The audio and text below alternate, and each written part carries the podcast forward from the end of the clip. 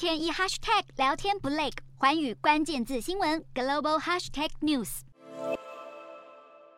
乌克兰总统泽伦斯基与美国总统拜登又见面了，这回是在日本广岛 G7 领袖峰会的最后一天，在场边相见欢。这是拜登自今年二月访问乌克兰基辅以来，首次与泽伦斯基面对面谈话，并且支持训练乌克兰飞行员驾驶 F 十六战斗机，要全力强化乌克兰的自我防卫能力，以应对俄罗斯的侵略。泽伦斯基要感谢的不止美国，他也在同一天会见南韩总统尹锡悦。尹锡悦也承诺要提供地雷移除装备等非致命性军援。至于去年曾访问基辅的印尼总统佐科威，则是对于饱受战火摧残的受害者表达诚挚的慰问。这一场又一场的会议，展现 G7 成员国力挺乌克兰的决心。除了乌俄局势外，亚洲也有穷兵黩武的北韩频频试射飞弹，威胁朝鲜半岛。因此，美国、日本和南韩领导人举行场边会谈，只是不会发表联合声明。至于企图做大的中国，也成为 G7 讨论的焦点。在澳洲总理艾班尼斯开口前，G7 早在二十日就打破惯例，提前在闭幕的前一天公布联合公报。